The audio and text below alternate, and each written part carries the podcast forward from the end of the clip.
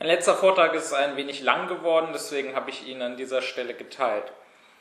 Ich habe darin darüber gesprochen, dass echtes Denken Anschauung braucht. Das heißt, ich sollte nicht einfach mit leeren Begriffen operieren. Ich sollte nicht mir sonst etwas zusammenfantasieren, sondern ich sollte eben hinschauen ich sollte eben überprüfen, was ich so denke. Ich sollte mit der Wirklichkeit in Kontakt und in Dialog treten und mir angucken, wie sieht diese Wirklichkeit eigentlich aus. Und ich habe gesagt, die Unaufgeklärten tun das nicht. Das ist Grundlage all ihrer Vorurteile. Ein Vorurteil besteht ja immer gerade dann, wenn es mir eben an Anschauung fehlt wenn ich von dem Gegenstand, über den ich Vorurteile habe, gerade keine Anschauung habe, sondern stattdessen nur rumfantasiere. Ich habe nämlich gesagt mit Fichte, es kann kein Ich ohne Du geben. Ich brauche Kontakt mit einem anderen, mit einem Äußeren. Und wenn mir, weil ich unaufgeklärt bin, eben dieser fehlt, dann muss ich mir ein Pseudo-Du schaffen. Und das ist eben gerade die Vorstellung. Deswegen gilt, der Aufgeklärte, der lebt in der Wirklichkeit, der schaut tatsächlich hin, der hat ein echtes Du, mit dem er in Dialog tritt, während hingegen der Unaufgeklärte im Grunde nur mit sich selber spricht, im Grunde nur geistige Masturbation betreibt, weil er eben kein echtes Du hat, sondern nur ein selbstgeschaffenes, falsches Du. Eben seine ganzen Vorstellungen, die durch seine Vorurteile, seine Triebe und so weiter und so fort gefüttert werden. Und das ist was, das kann einen zunächst mal selber ziemlich blockieren und hemmen. Ja, da äh, könnte ich genug Beispiele nennen. Ich habe äh, kürzlich erst in meinem Tagebuch der Unaufgeklärtheit, was ich ja auf meiner Webseite führe, ähm, einen zweiten Beitrag veröffentlicht und ähm, habe dort äh, einen entsprechenden Fall erzählt von ähm, einer Bekannten, die, also der ich einen Link zugesandt hatte ähm, zu Instagram, ähm, weil ich ihr ein paar Videos zeigen wollte, die äh, eine Freundin da bei sich hochgeladen hatte.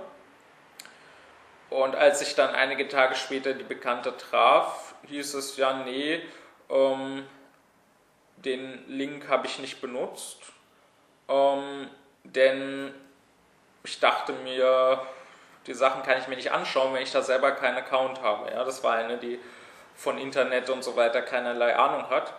Und ich habe mich noch gewundert, äh, der sollte doch wissen, dass ich keinen Instagram-Account habe, wieso schickt er mir diesen Link? Ähm, sie hat hier keine Anschauung gemacht. Ja? Sie, sie, weiß ja nichts über Instagram, sie weiß ja gar nicht, wie das da funktioniert, ob man da mit Account oder auch ohne Account Sachen anschauen kann. Ähm, sie hat keine Anschauung gemacht, sondern sie hat sich auf ihre Vorstellung verlassen. Ja, ich stelle mir vor, dass das so läuft, dass man da ohne Account nichts angucken kann. Ähm, in dem Fall wäre es sehr, sehr einfach gewesen, diese Anschauung zu machen. Sie hätte einmal auf den Link klicken müssen, äh, ich meine, was hätte sie denn verlieren können? Wenn sie recht gehabt hätte mit ihrer Forschung, dann wäre sie halt bestätigt worden und wäre es halt nicht gegangen. Aber sie hätte halt auch, äh, das wäre halt tatsächlich passiert, sie hätte auch halt feststellen können, oh, geht ja auch ohne Account.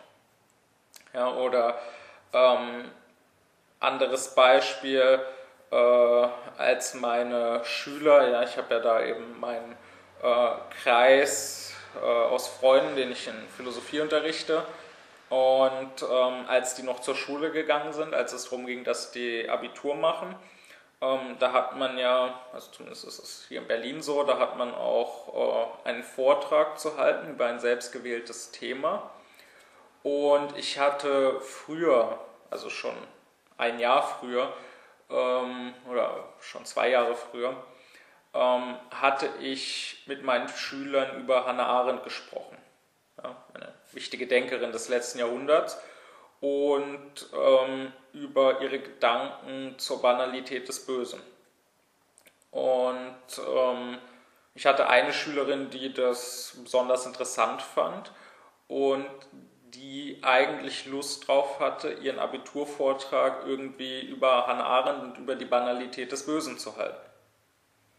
Und sie hat aber lange Zeit äh, das entsprechende Buch, Eichmann in Jerusalem, wo ähm, Arendt, ja, wo dieser Begriff bei Arendt vorkommt, ähm, Sie hat lange Zeit dieses Buch nicht gelesen und hat lange Zeit äh, mit ihrem Vortrag gezögert.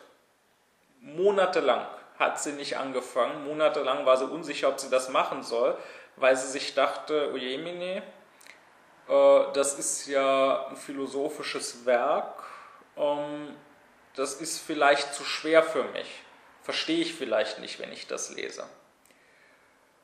Und ich meine, das ist gar kein philosophisches Werk, das ist ein Bericht über den Eichmann-Prozess.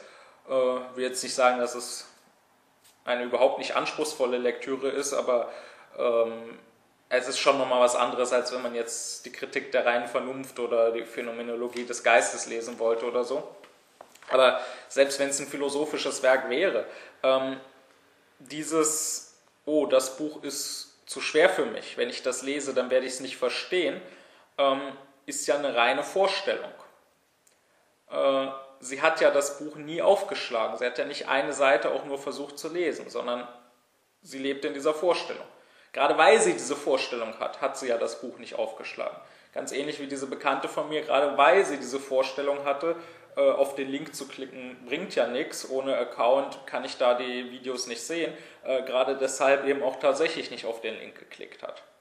Und auch hier wieder, genau wie bei der Bekannten, kann ich sagen, ähm, wieso hat sie denn nicht einfach die entsprechende Anschauung gemacht? Ich meine, ähm, was hindert mich denn, wenn ich diese Sorge habe, das Buch mal aufzuschlagen, die ersten paar Seiten zu lesen und ähm, wenn ich dann tatsächlich feststelle, das ist zu schwierig für mich, ähm, dann kann ich das Buch ja wieder weglegen und dann bin ich ja da, dann habe ich ja nichts verloren, sondern dann bin ich da, wo ich auch sonst gewesen wäre, wenn ich das Buch gar nicht erst angefasst hätte. Aber es könnte ja auch passieren, dass ich es lese und merke, ist ja eigentlich doch ganz einfach.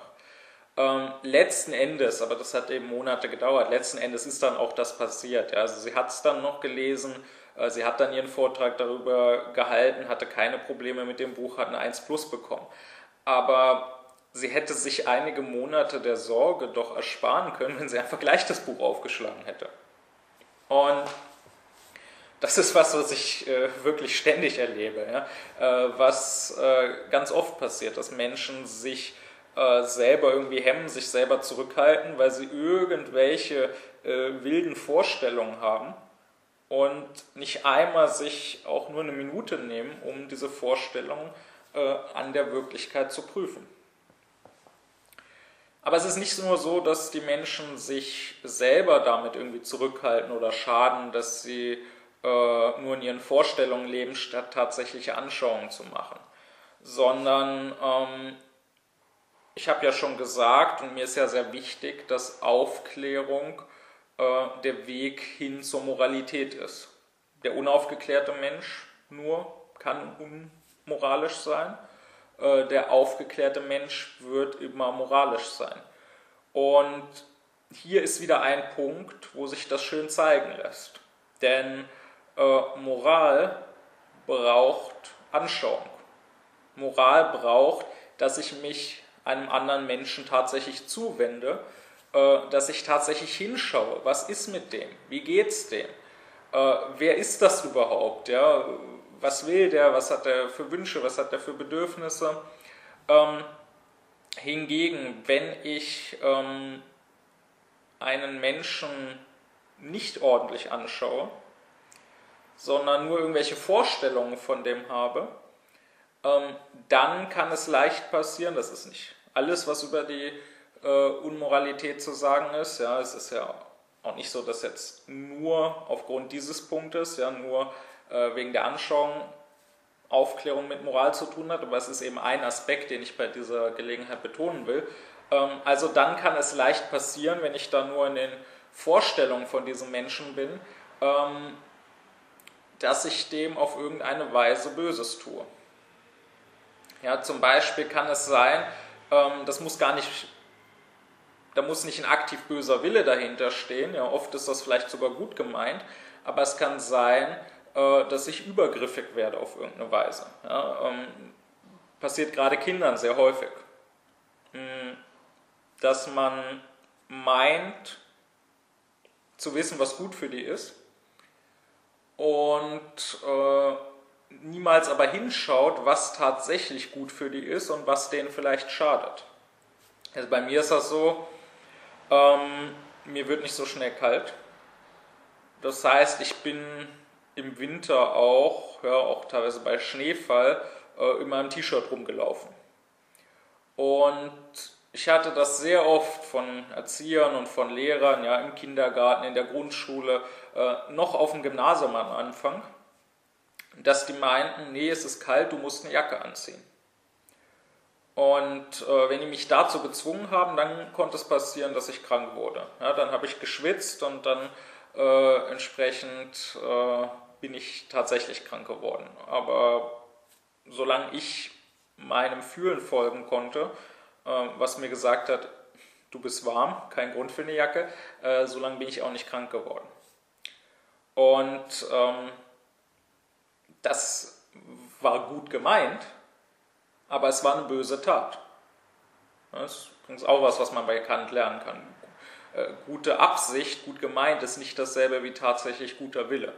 Zum guten Willen gehört das dazu, ich schaue hin. Ja, und das ist auch was, was äh, dann äh, mein Papa denn immer wieder gesagt hat, äh,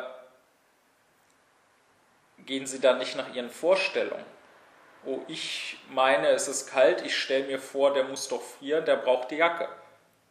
Sondern schauen Sie tatsächlich hin, ob dem warm oder kalt ist. Ja, der hat ja auch gesagt, ähm, wenn Sie jetzt irgendwie seine, Auf, äh, seine Aussage nicht glauben, äh, fassen Sie doch einfach mal seine Hände an, ob die kalt sind oder ob die warm sind. Meine Hände waren immer warm.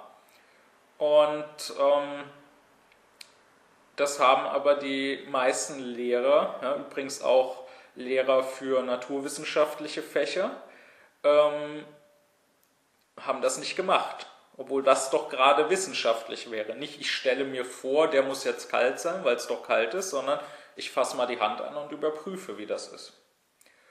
Ähm, ja, oder wo ich dann auch äh, so eine Übergriffigkeit immer wieder erlebt habe, gerade auch als ich dann ein bisschen älter wurde. Das ist ja eher was, was in jungen Jahren passiert ist, ist dann mit wem wie mein Onkel, ja, übrigens auch Lehrer. Äh, Lehrer sind sehr oft Menschen, die äh, Kinder und Jugendliche nicht im Mindesten achten und äh, die gerne mal meinen, es besser zu wissen. Und ähm, mein Onkel hat sich dann über die Jahre viele, viele äh, Sorgen um mich gemacht. Ähm, Wenn es nach dem gegangen wäre, wäre ich äh, am besten am Tag meines Abiturs äh, oder am Tag meines 18. Geburtstags von zu Hause ausgezogen.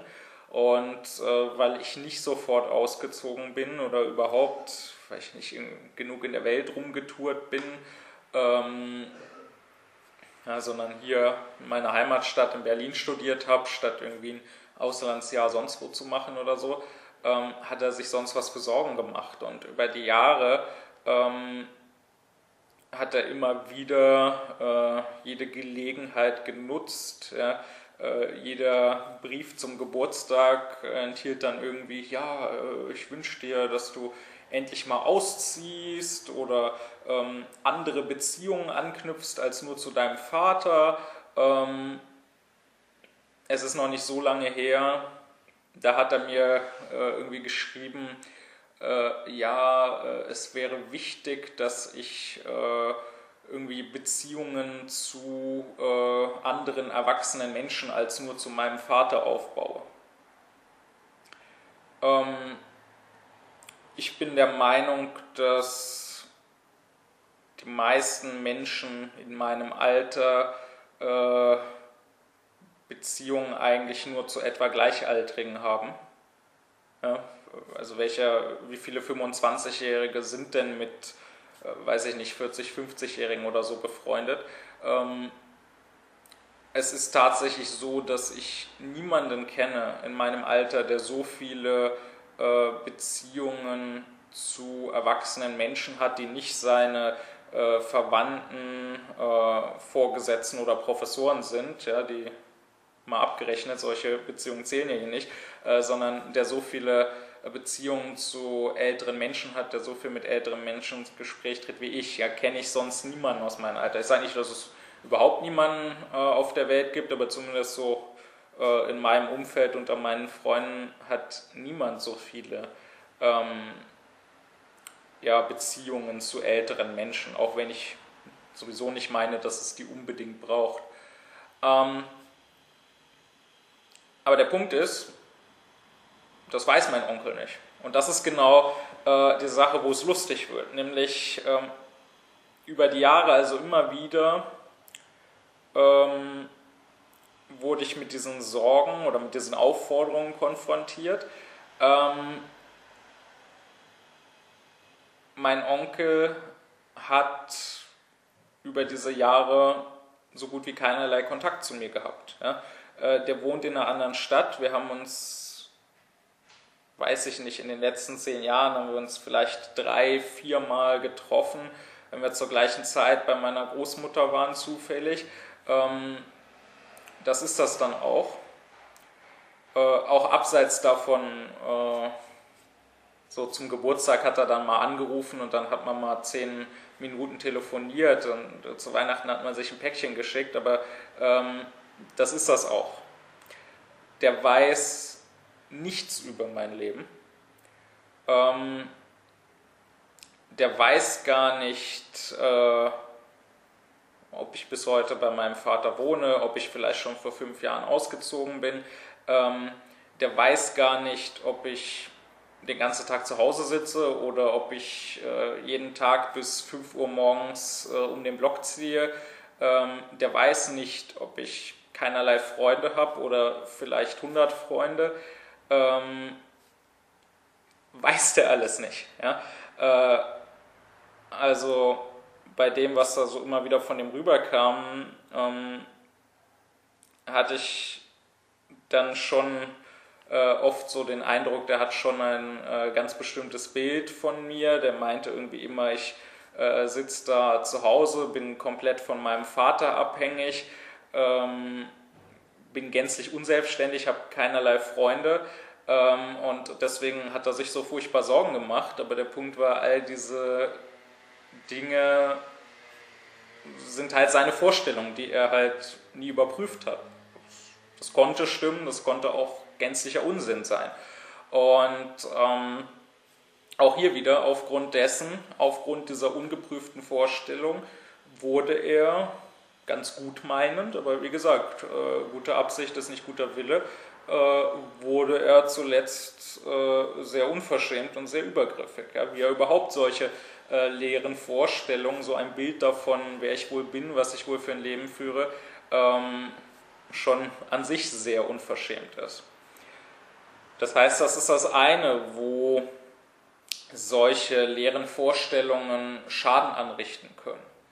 Ähm, aber in anderen Fällen ist es dann vielleicht nicht mal mehr gut gemeint. Ja, in anderen Fällen ist es dann so, äh, dass diese Vorstellungen es gerade sind, äh, die die Grundlage von Vorurteilen sind. Denn nichts anderes ist ja ein Vorurteil. Ja, auch das, was mein Onkel da hatte, war ja im Grunde ein Vorurteil über mich.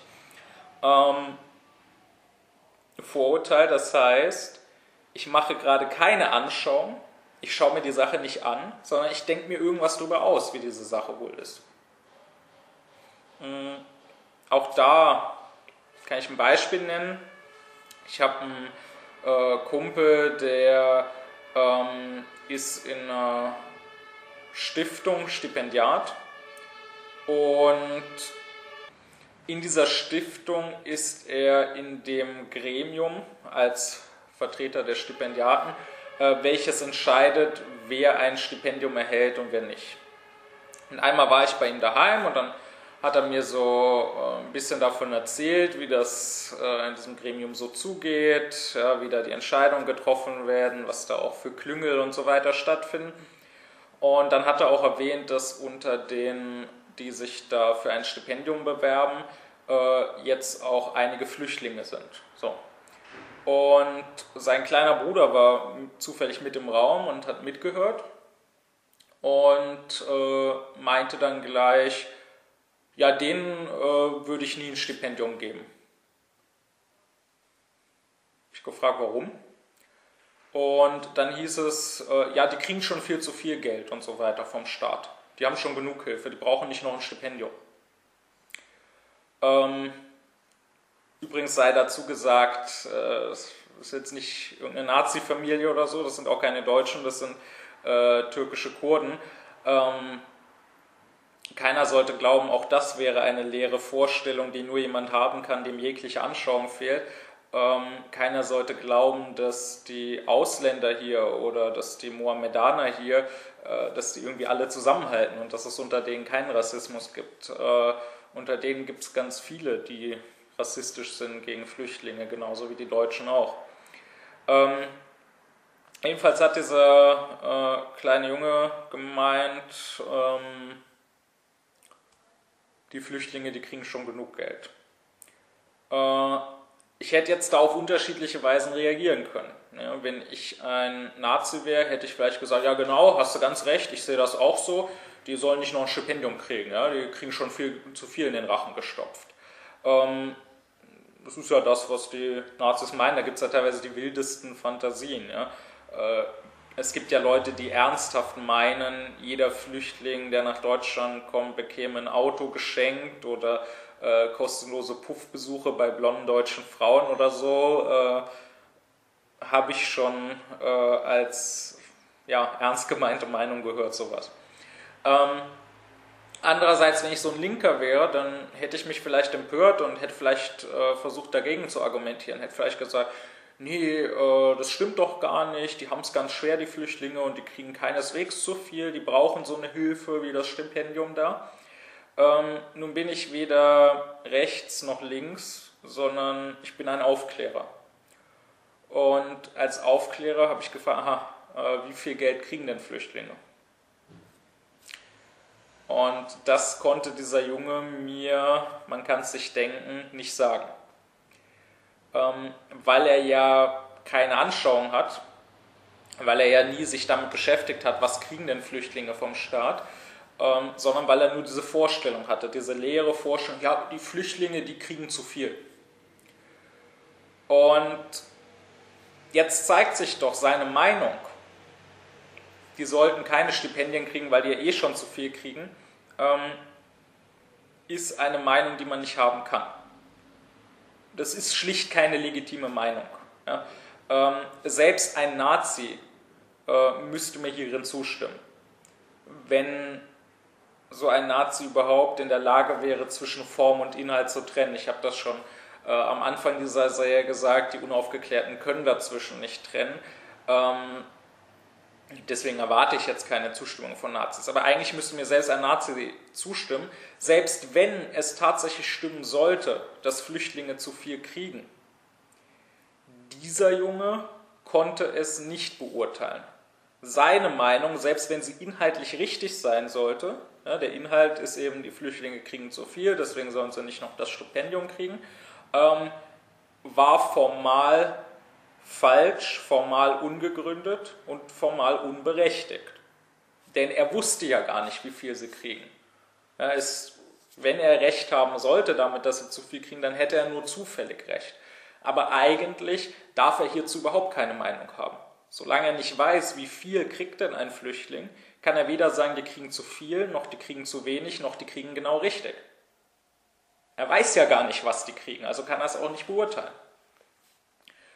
Und wiederum, eigentlich, wenn ich nur äh, auf mich selber reflektiere, was aber die Unaufgeklärten leider nicht tun, äh, eigentlich kann ich immer wissen, äh, ob ich Anschauung habe im gegebenen Fall oder nicht. Ja, der, der Junge hätte ja selber, wenn er äh, einmal selbstkritisch innegehalten und sich gefragt hätte, halt Moment, ich habe diese Meinung, Flüchtlinge kriegen zu viel, aber worauf fußt denn diese Meinung? wie viel kriegen die denn eigentlich? Dann hätte er ja merken müssen, ich weiß gar nicht, wie viel die kriegen und folglich darf ich hierzu auch keine Meinung haben. Ähm, deswegen rate ich jedem vor allem, bevor er irgendwas von sich gibt, bevor er irgendwas meint, immer innezuhalten und zu schauen, Moment, kann ich hierzu überhaupt was sagen? Habe ich hierzu eine Anschauung? Oder habe ich nur als Ausgleich dafür, dass mir gerade die Anschauungen fehlen, mir irgendwelche Vorstellungen ausgedacht. Und zum Zweiten kann ich auch den Tipp geben, wenn man mit anderen Leuten diskutiert, ähm, ruhig mal schauen, wo fehlen denen die Anschauungen und darauf hinweisen. Wie gesagt, ich hätte auch, und das hätten viele vielleicht gemacht, ich hätte dem vielleicht direkt widersprechen können. Ich hätte dem vielleicht sagen können, nee, äh, Flüchtlinge kriegen noch viel zu wenig, die brauchen die Hilfe. Ähm, dann entsteht eine Debatte, und bei solchen Debatten kommt meistens, das weiß jeder, der es schon mal probiert hat, nicht besonders viel raus. Äh, da ändert weder der eine noch der andere seine Meinung. Stattdessen ähm, muss man ja auch gar nicht versuchen, dem anderen seine Meinung zu nehmen und die eigene Meinung aufzudrücken. Ja, dann versucht man ja nur dessen Vormund zu sein. Nein, nein. Man sollte lieber versuchen, den aufzuklären, damit er selber denkt und sich selber eine Meinung bildet.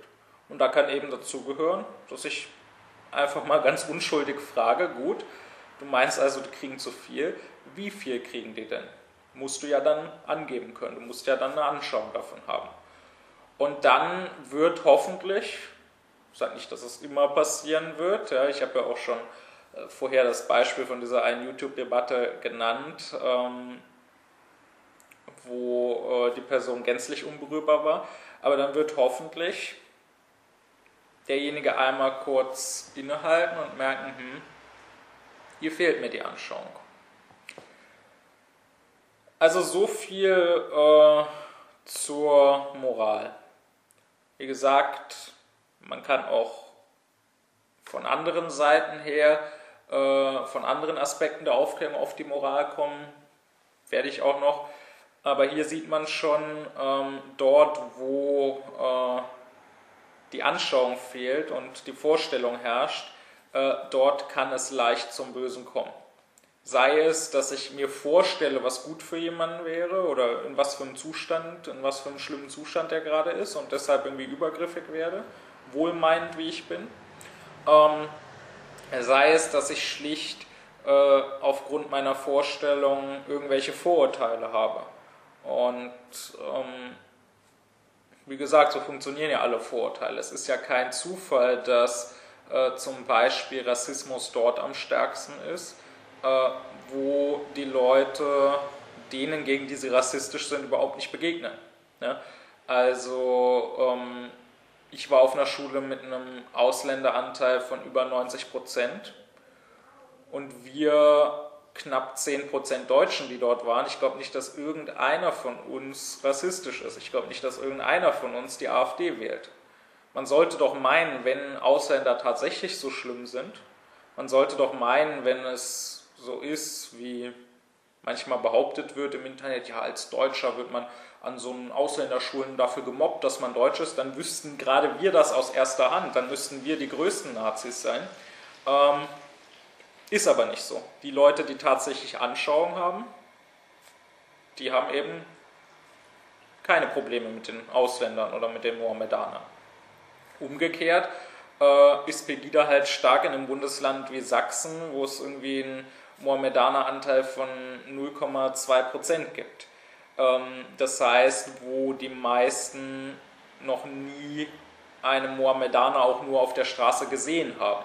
Äh, die haben dann halt Angst vor Islamisierung des Abendlandes. Ähm, wie gesagt, dort, äh, wo mir ein echtes Du fehlt, ja, ich, ich kann kein Ich ohne Du haben, äh, dort werde ich mir so ein Pseudo-Du schaffen in Form meiner Anschauung.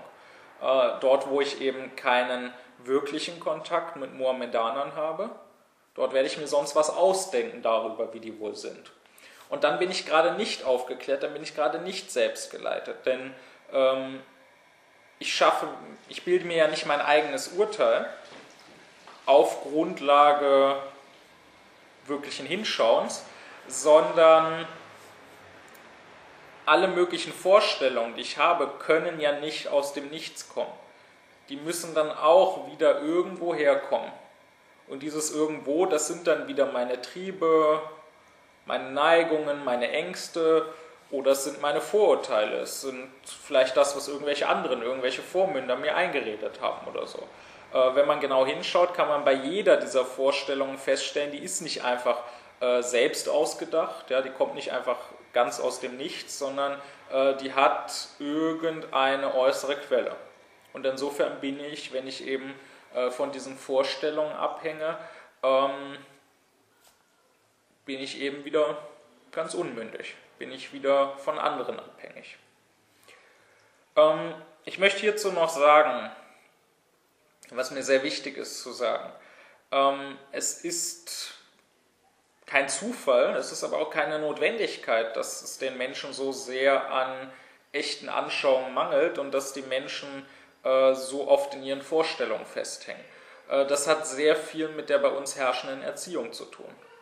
Ähm, bei uns ist es nämlich so, dass von Anfang an, äh, gibt freilich Ausnahmen, es gibt Leute, die das anders machen, aber die meisten Eltern, die meisten Erzieher, die meisten Lehrer machen das so, von Anfang an wird alles getan, nicht bewusst, nicht absichtlich, aber es wird alles getan, äh, um die Anschauung der Kinder kaputt zu machen, äh, um die Anschauung abzutöten. Die selbsternannten Erwachsenen, die eigentlich nur Ausgewachsener sind, meinen, sie wüssten es besser als das Kind. Sie nehmen, weil sie rassistisch gegenüber Kindern sind, äh, sie nehmen das Kind gar nicht ernst Sie hören gar nicht auf das, was das Kind zu sagen hat, sondern sie reden dem Kind sofort ein, was richtig ist. Ich habe das Beispiel genannt mit der Temperatur. Ähm, meinen Erziehern, meinen Lehrern lag ja nichts daran, dass ich selber hinzufühlen lerne. Ist mir jetzt warm oder ist mir kalt und brauche ich eine Jacke? Sondern die wussten besser, was gut für mich ist. Die haben gesagt, das Wetter ist kalt, du ziehst die Jacke an. Ähm, ja, auch beim Essen hat man das oft. Äh, das Kind soll gar nicht selber hinschmecken, was schmeckt mir gut, was schmeckt mir schlecht, ja, was braucht der Körper, ähm, wozu sagt er ja, wozu sagt er nein, sondern ähm, die Älteren meinen eben äh, es besser zu wissen und äh, zwingen dann das Kind irgendwas zu essen, was angeblich gesund sein soll. Ja. Äh, was dann zu so Fällen führen kann wie früher in den USA, äh, wo dann viele in der Schule zum Milchtrinken gezwungen wurden. Ja, meinetwegen viele asiatische Kinder, die äh, laktoseintolerant sind und das war dann sehr schädlich für die, aber man meinte, nee, Milch ist doch gesund. Ja. Ähm, ich habe auch einen Freund, ja, der wurde auch äh, als Kind gezwungen, Brokkoli zu essen, obwohl er das scheußlich fand. Der hat dann sogar gekotzt und statt dass die Eltern wenigstens dann bestürzt waren und sich gesagt haben, was haben wir da unserem Kind angetan, jetzt haben wir das zum Kotzen gebracht, ähm, wurde der dann dafür angeschrien, ja, wieso kotzt du hier? Ähm, wenn Kinder so aufwachsen, ja, ich hatte ja das Glück, dass zumindest daheim es anders war, dass zumindest mein Vater mich nicht so erzogen hat, aber wenn äh, Kinder überhaupt so aufwachsen, ähm, da darf es uns nicht verwundern, wenn ihnen als Erwachsenen, ähm, ja, wenn sie dann eben nur ihre Vorstellungen haben und wenn ihnen dann die Anschauungen fehlen. Wenn sie dann völlig verlernt haben, überhaupt Anschauungen zu machen, überhaupt hinzugucken. Ähm, jede ordentliche Pädagogik sagt eigentlich, Gerade die Kinder sollen Anschauungen machen. Äh, die sollen im Grunde selber lernen, sich selber ausbilden, indem sie lernen, hinzuschauen und immer schärfer hinzuschauen und dann lernen, äh, das, was sie dort wahrnehmen, in Begriffe zu fassen. Äh, das sagen Philosophen, die sich mit Pädagogik befasst haben, wie Fichte, wie Nietzsche. Ähm, das sagen aber auch äh, die ordentlichen Pädagogen im engeren Sinne, wie Pestalozzi, wie Montessori. Äh, bei denen allen ist das Zentrale in ihrer Pädagogik, das Kind soll eigene Anschauungen machen. Aber in unserer ausgeklärten Welt, die ja nicht an Vernunft und Wahrheit glaubt, ja, äh, wo ja jeder meint, äh, selbst denken zu können und selbst zu wissen, was richtig ist, ähm, hört man ja nicht auf unsere großen Pädagogen. Ja, das ist ja selber auch wieder dasselbe Phänomen. Ähm, die Menschen haben keine Anschauung von dieser Wissenschaft, die haben keine Anschauung von Erziehung, die befassen sich nie damit, ähm, aber in ihrer Ignoranz meinen sie, ihre eigenen Vorstellungen wären genauso gut wie eine fundierte Pädagogik und die wüssten schon, was richtig ist. Und ja, dann ist das eben die Erziehung, die wir haben. Wir haben so ein bisschen äh, Pseudo-Anschauung, Alibi-Anschauung in der Schule. Ja, es wird vielleicht so einmal ein Experiment gemacht im Chemieunterricht oder so.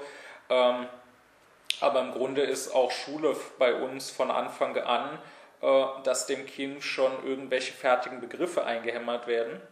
Dass dem Kind gesagt wird, so und so ist es. Ja, dass dem, meinetwegen im Mathematikunterricht, anstatt dass es selber ein Dreieck untersucht und darüber nachdenkt und selber auf den Satz des Pythagoras kommt, dass ihm einfach die Formeln eingehämmert werden.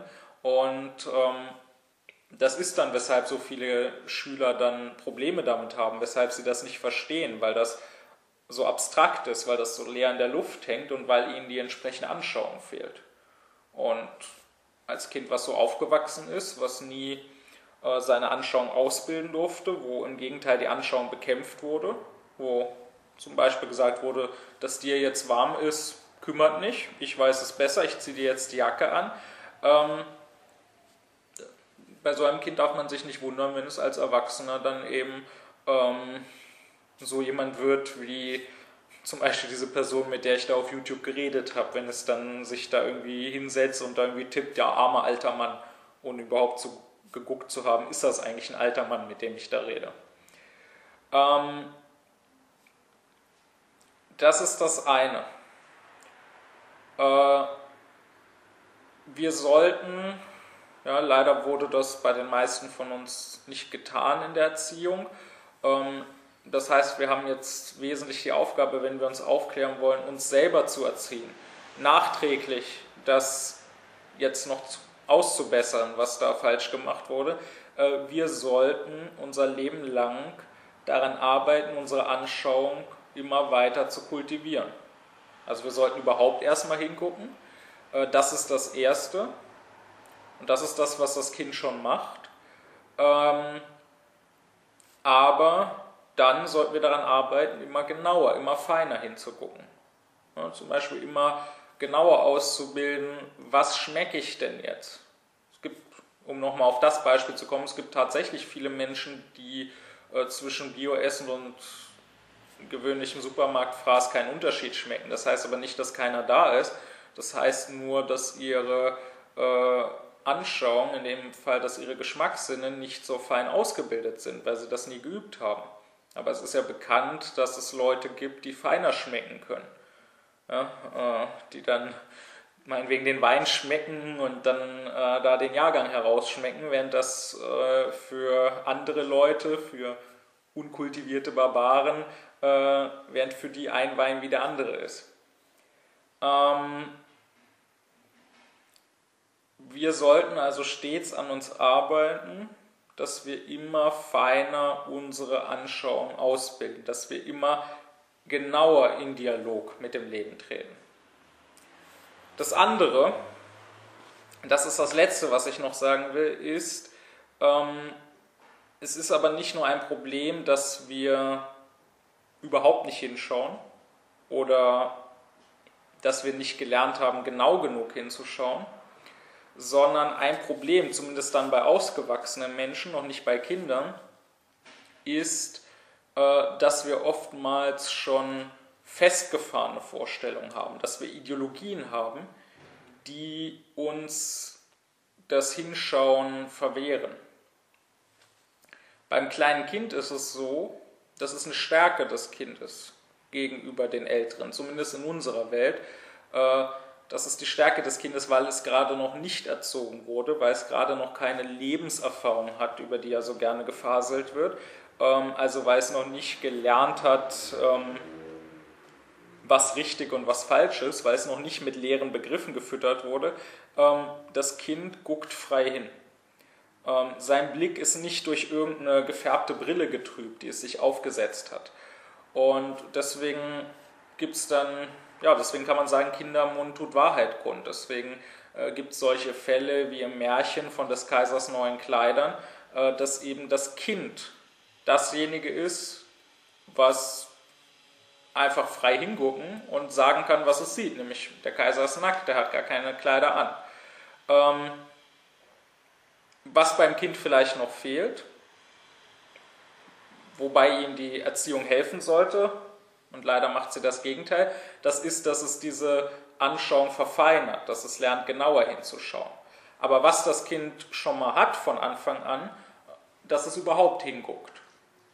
Dass es mit Anschauung arbeitet. Vielleicht nicht mit äh, der klarsten, der schärfsten Anschauung, weil das Ausbildung erfordert, aber das Kind arbeitet eher mit Anschauung als mit leeren Vorstellungen. Leider, umso älter es wird, umso größer ist die Chance, dass es das Hingucken verlernt und dass die Vorstellungen äh, sich so sehr festsetzen, ähm, dass das Kind oder mittlerweile halt der Ältere ähm, auch gar nicht mehr hingucken kann.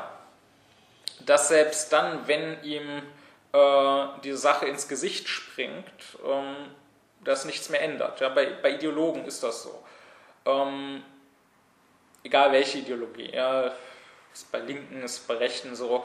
Also zum Beispiel habe ich äh, vor einer Zeit auf einer Fridays for Future Demonstration ähm, hat mich so ein MLPDler angesprochen. Ähm, da sind halt ab und zu ein paar, also von der marxistisch-leninistischen Partei Deutschlands, die versuchen das so ein bisschen zu unterwandern.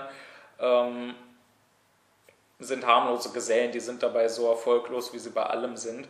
Ähm, aber jedenfalls war das so ein, ja, klassischer äh, Vulgärmarxist, ja, wo Marx, ich meine, ich bin äh, kein Anhänger von Marx, es gibt einiges, was man zu Recht an Marx kritisieren könnte, aber ganz so dämlich war dann doch nicht.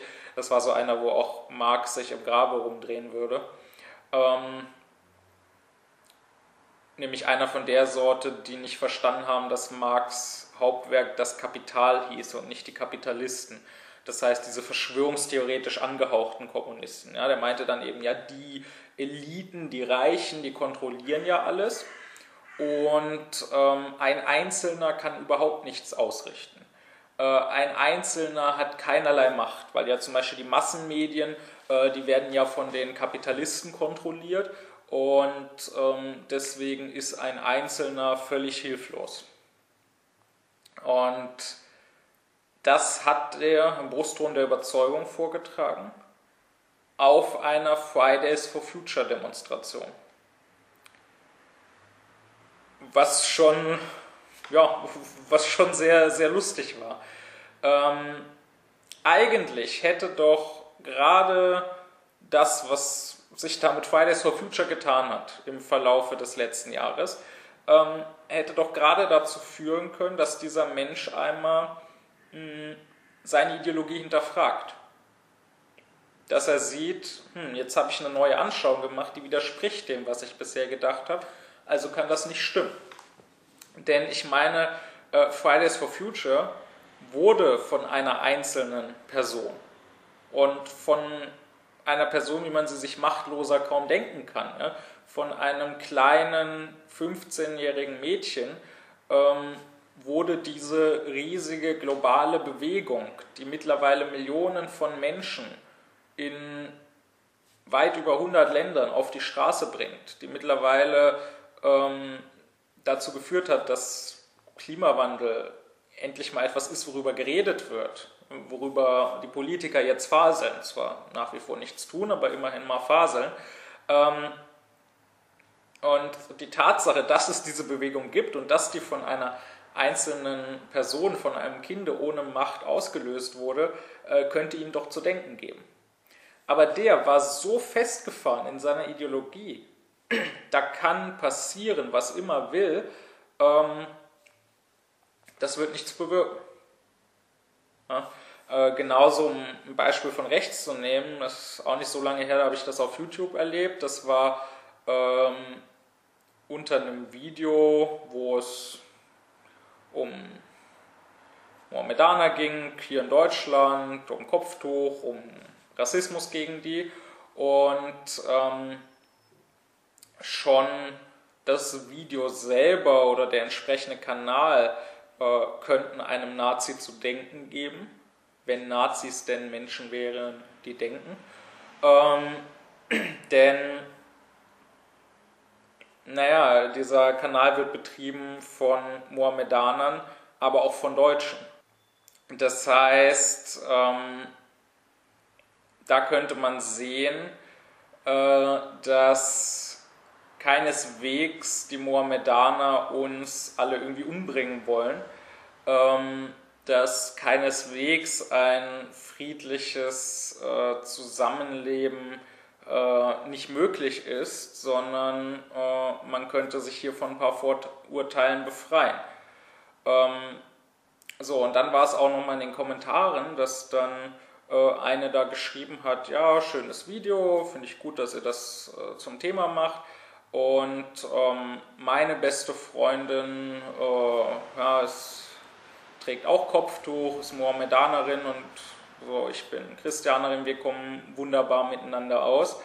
Ähm, und das könnte doch jedem Rassisten eigentlich zu denken geben. Stattdessen hat dann so ein Nazi äh, dem Mädel geantwortet und hat da geschrieben, äh, ja, wie fühlt es sich an, zu wissen, dass deine beste Freundin dich töten will?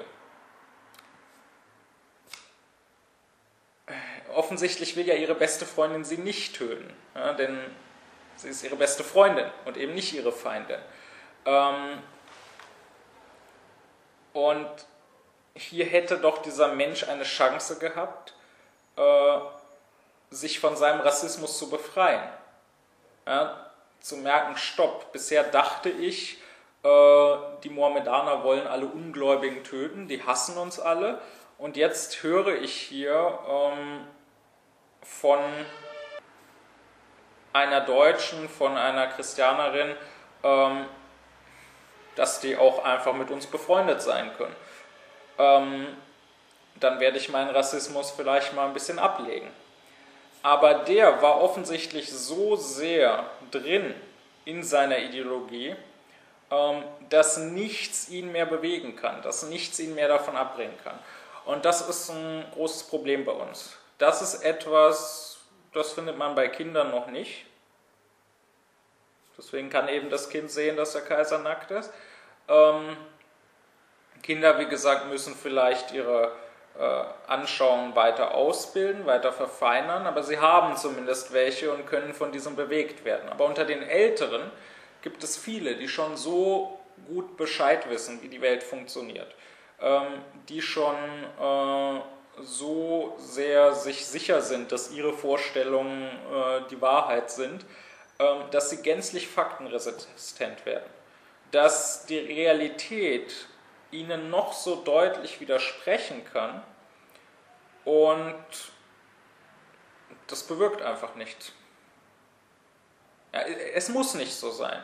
Es gibt auch andere Menschen. Auch das, da will ich noch ein Beispiel erzählen zum Ende hin, damit wir auch ähm, auf einer guten Note schließen. Ähm, da habe ich auch einen Bericht gehört von einer Mohammedanerin, von einer Kopftuchträgerin äh, in den USA, die mal im Supermarkt eingekauft hat, in einer Gegend, wo äh, ihresgleichen nicht rumläuft.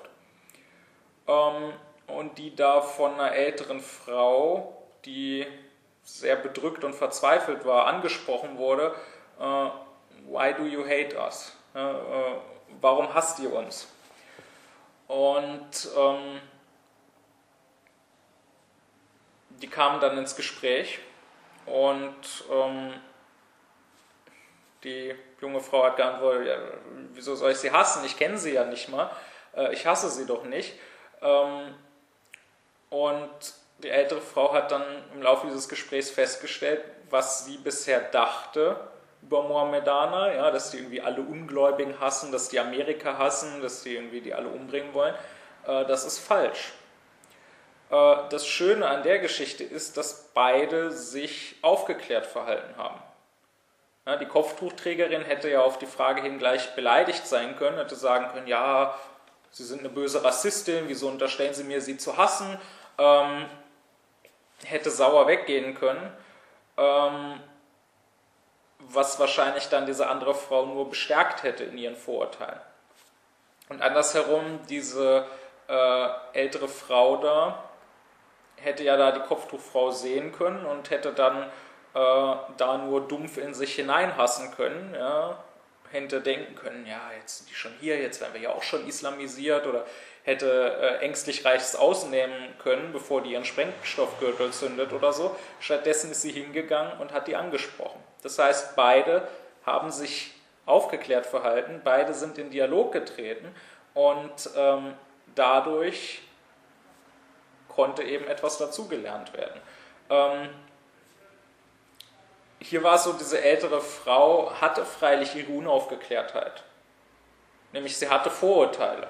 Und sie hätte eigentlich schon von selbst früher darauf kommen können, wiederum, wenn sie auf sich reflektiert hätte, äh, diese Vorurteile ähm, sollte ich nicht haben, weil es eben nur Vorurteile sind, weil das ungeprüft ist.